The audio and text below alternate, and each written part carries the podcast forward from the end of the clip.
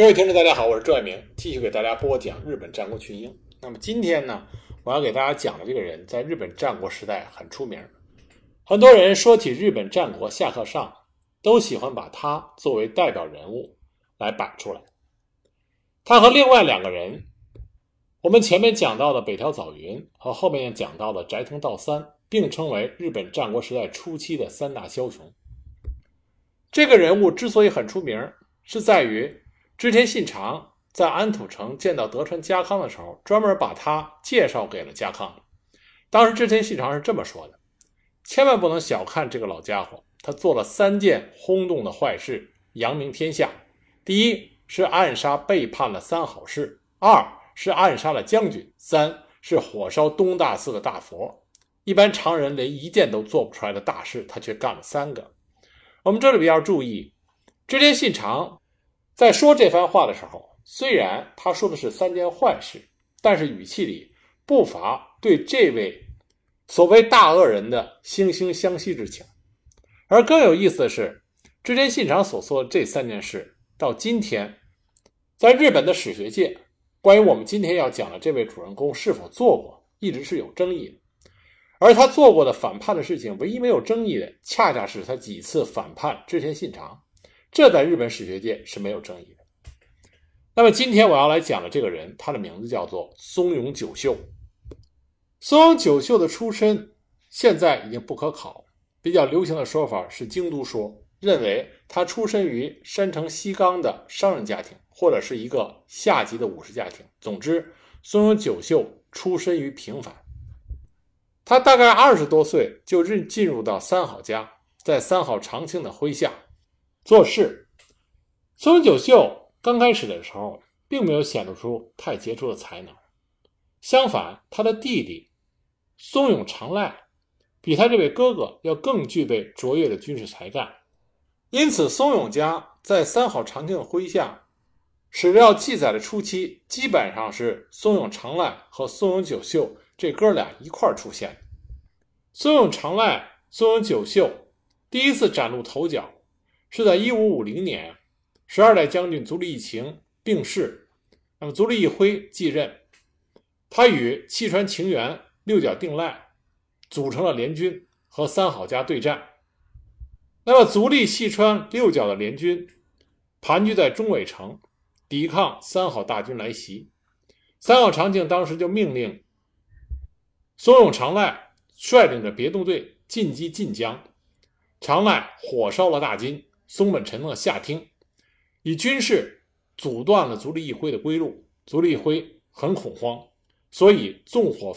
烧掉了中尾城，率领本阵撤回了晋江。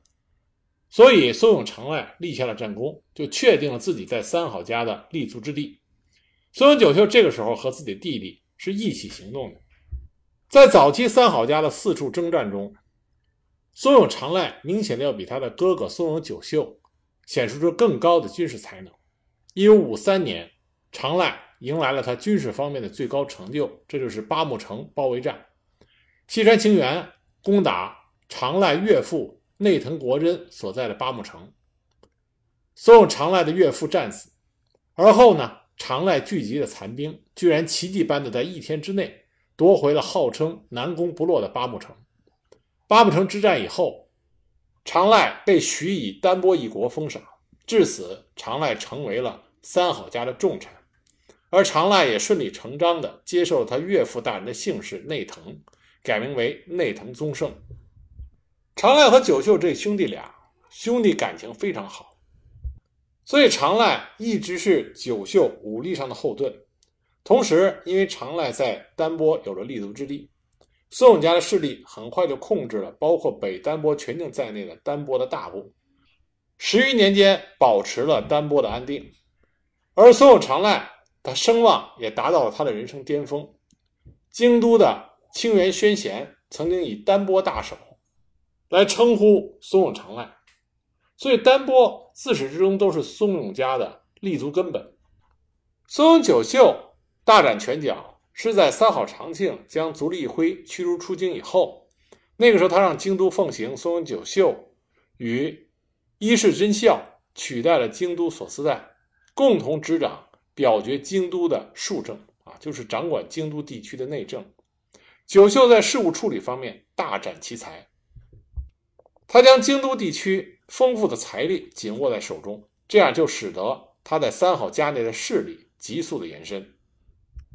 但是松永久秀真正的拥有自己的领地，那是一直等到了一五五六年，三好长庆平定了摄津，九秀出任龙山城主，所以这样他才成为了拥有自己领地城池的战国大名。之后他进攻波摩，将明石与三木城收回手中。这之后，九秀就开始进入了发展的快车道。三好长庆将大和方面的军事。交给了九秀，九秀很快就升格为信贵山城的城主。他在平定大和地方势力的时候，就碰到了他一生的对手统井顺庆。但刚开始的时候，统井顺庆不是九秀的对手。松永九秀很快就平定了北大河。他在信贵山城营造了天守阁，把这里作为他的大本营。也正因为如此，松永九秀开始进入到三好长庆政权。排在最前列的几个重要位置。那么，松永久秀真正成为三好长庆手下首屈一指的重臣，那还是因为三好四兄弟中其他几位啊纷纷身亡，尤其是三好义贤身亡。三好义贤九米田合战，不幸战死沙场。那么，田山大军就将三好长庆重重围困在范胜山场。幸亏松永久秀及时赶到，击破了田山氏的包围，这样才将三好长庆成功的救出，重整了三好军团。而这个时候，三好家因为三好四兄弟纷纷辞世，再加上之后三好长庆的继承人三好义兴也突然病逝，这样就形成了非常大的权力真空，这有助于松永久秀迅速上位。因为松永久秀最著名的就是他卓越的政治才干和他的政治嗅觉。那么三好长庆经受不了连番痛失爱子与兄弟的打击，很快就去世了。那在他去世的时候，三好家家臣里实力最强的，一边是松永久秀，另外一边是三好三人众。但这个时候，松永久秀做了一件令人不齿的事情，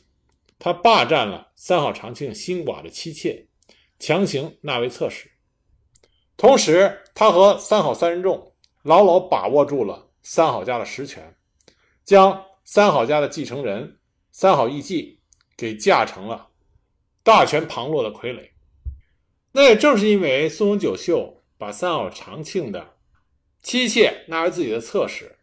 又欺负三好长庆的继承人三好义继，同时呢，松永久秀他的出身。又是属于比较低下，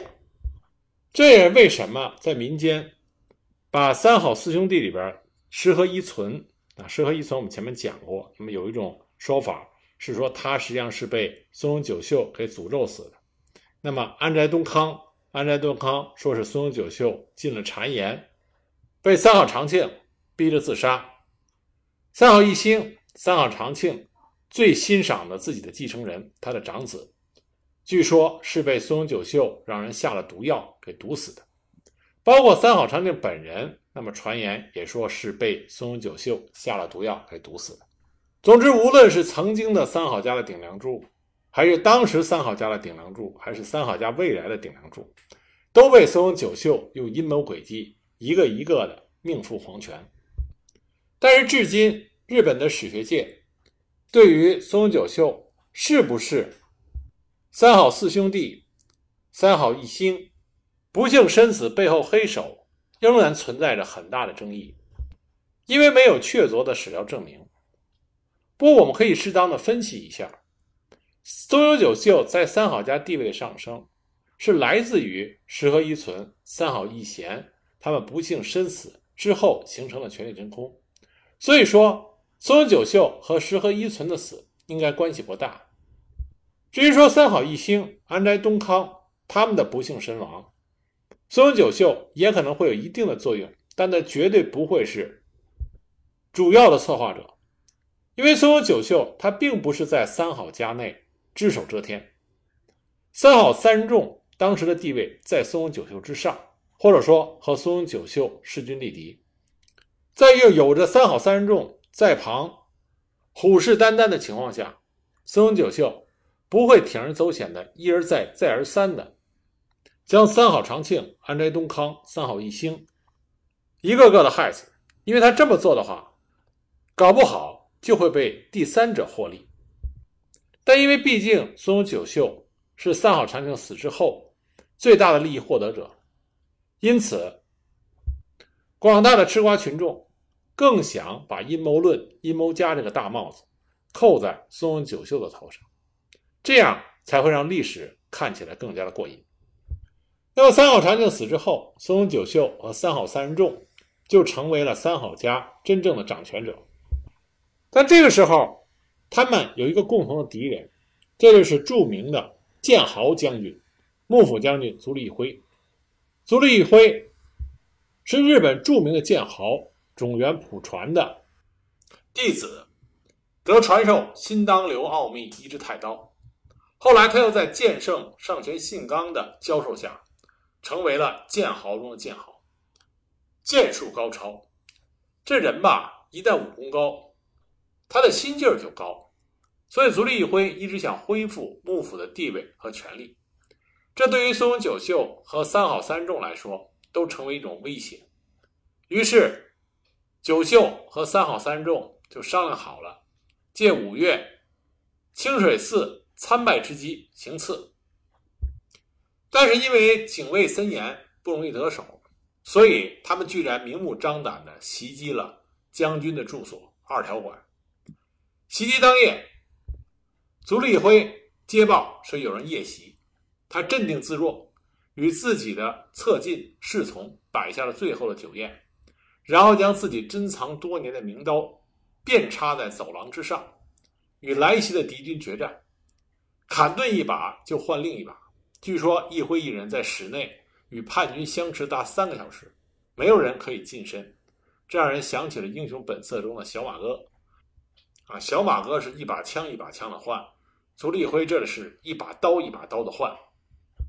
但是最后来袭击的人的确是太多了，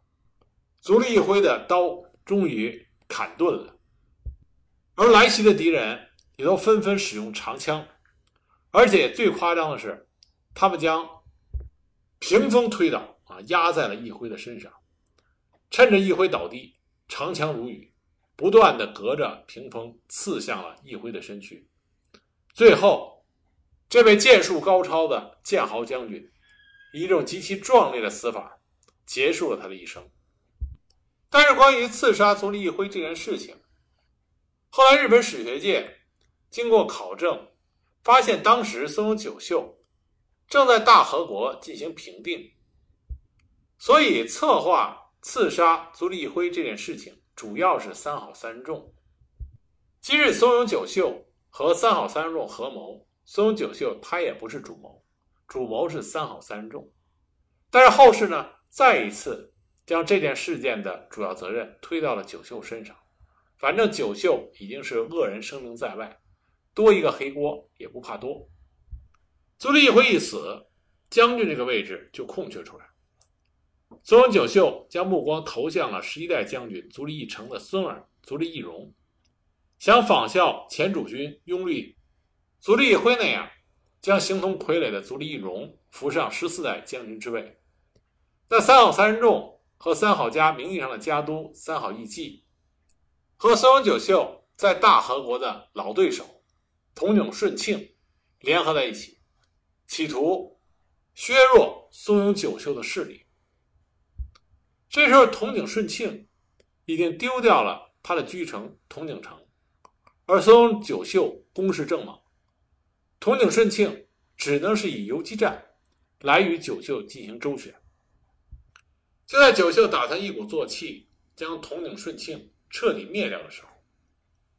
三好三人众率领着大鲁国安斋东康的儿子安斋信康的水军，与三好义继一起组成了联军，攻打摄津国九秀的领地。松永久秀急忙率领自己部队前去迎战，结果在上肢合战中，松永久秀大败。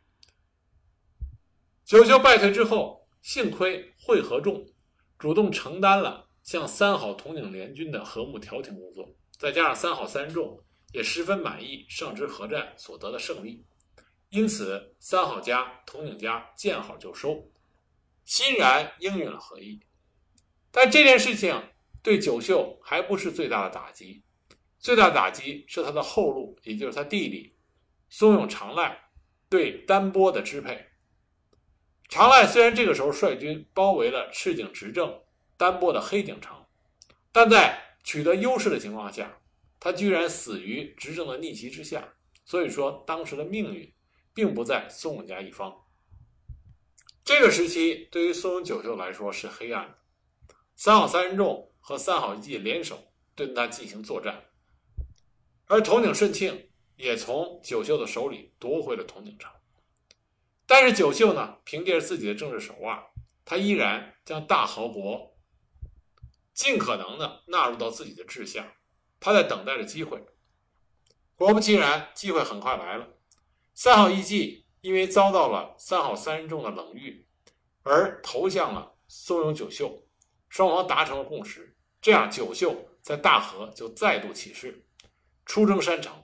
将统领顺庆在大和境内。给追逐的是四散逃窜，继而大大小小的冲突连续不断。统领顺庆再次求助于三好三人众，于是三好和统领家的联军就集结在大和地方的反松永势力，列阵于东大寺。